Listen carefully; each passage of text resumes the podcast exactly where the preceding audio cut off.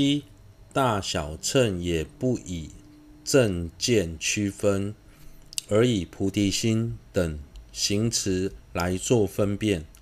龙是龙树论师亦云：诸佛与独觉声闻众定一，解脱道为如，定无有其余。此赞波罗蜜多，声闻独觉亦须依此。是故亦说般若为母，即大小二子之母，故不能以正空性慧辨别大小乘，而以菩提心及伟大行作为分别。宝曼论云。诸声闻乘中，未说菩萨愿、行仪及回向，何能成菩萨？此说不以见分，而以行分。龙树论师也说，菩萨、独觉、声闻，若想成就各自的菩提，都必须依靠般若波罗蜜多。现证无我的智慧，这是唯一的解脱道。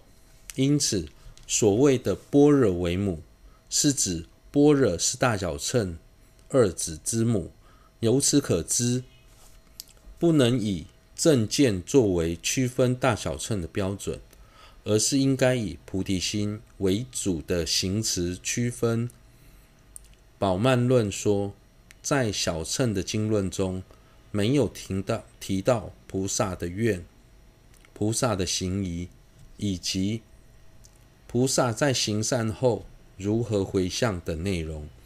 所以，只修小乘法要如何成为菩萨呢？这段文也正说明，大小乘不是以正见来区分，而是以行持来区分。八不应主修菩提心而八不因不主修菩提心而修其他细微细之分。倘若证空性慧尚不能成大乘不垢之道，况于诸余道？是故须以菩提心。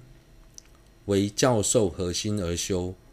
如果连证空、证得空性的智慧都不能成为大乘的不共道，更何况是神变、神通等其他功德？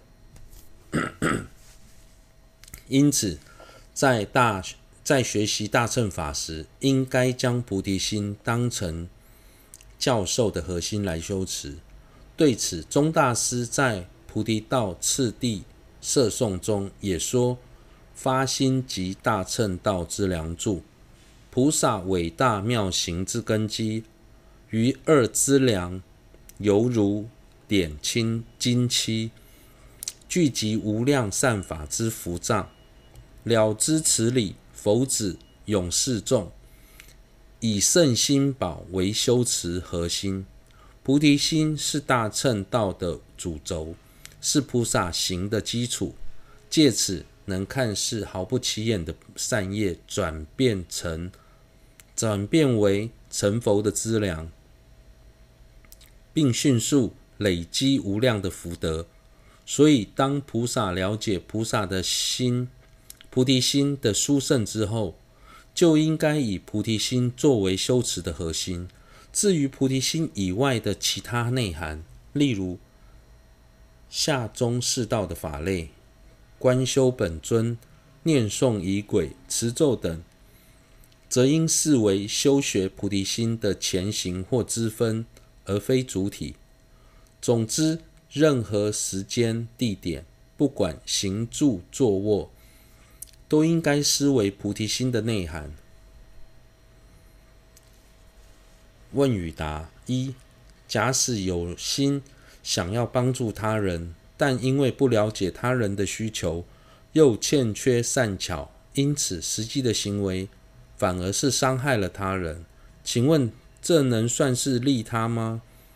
这样的行为是否造下恶业呢？答：由于我们缺乏智慧又不善巧，所以即便抱持利他的心，却时常做出损恼众生的事。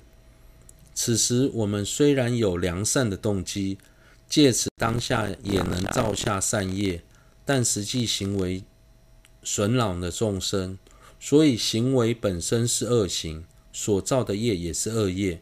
简单来说，意念是善，行为为恶。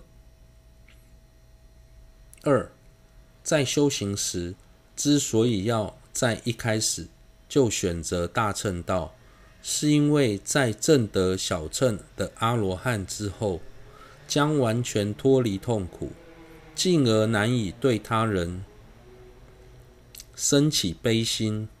难道投身净土不会遇到相同的问题吗？答。小乘行者最初为了跳脱轮回而选择修小乘法，期间将所有的精力放在追求个人的解脱上，在获得解脱后，也多半沉溺在涅槃的大乐当中。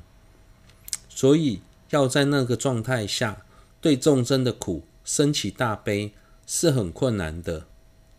纵使生起了大悲和菩提心，也会因为过往长时串习、自力作意，使得修大乘道的进展变得极为缓慢。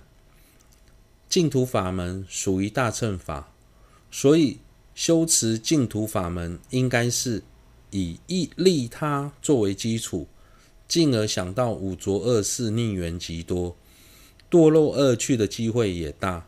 一旦堕落，就无法继续修大乘法，利益有情。为了确保有更好的修学环境而求生净土，甚至在净土中修行到某个程度之后，还会发愿回到娑婆世界救度众生。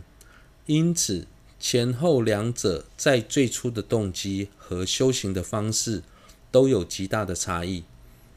然而，现今有很多人是抱持的害怕来生堕落受苦，或是投身净土能够过得比较快乐等动机来学净土法门，其实那已偏离了净土法门的精神，而以此希求来生安乐的动机所造的善业，也只是流转轮回的枝叶罢了。三。在职场上，好的职缺有限，所以多半需与他人竞争，才有可能获得自己满意的工作。请问，当我们与他人竞争时，应该如何思维，才不会违反大乘法中利他的精神呢？答：多数人在与他人竞争时，内心多半会想：我要击败对手，赢得最后胜利。但这种心态实际上已违反了大乘法中利他的精神。所谓的利他，除了外在的表现之外，更重要的是内心的想法。如果内心的想法为了谋取个人的利益，即便外表做出利他的行为，这种表里不一的态度，就连世间人都难以认同。更何况是大乘法呢？因此，利他与否的关键在于是否有想要利他的心。既然如此，想要击败对方的念头本身就含有希望他人失败、痛苦的想法，这已经完全违反了大乘法中的慈悲的精神。因为大乘法中一再强调。众生都想离苦得乐，以及众生对自己有无比的深恩等观念，所以应理应希望所有众生都能早日离苦得乐才是，不应为了个人的利益而牺牲他人的福祉。因此，如果遇到这种情况，为了生活，当然还是要全力以赴去争取自己想要的工作。但心态上可以稍作调整。我希望所有正在谋职的人都能顺利找到合适适合的工作，即使最后自己没被录取，也应该祝福被录取的那些人，并策励自己要更加努力才是。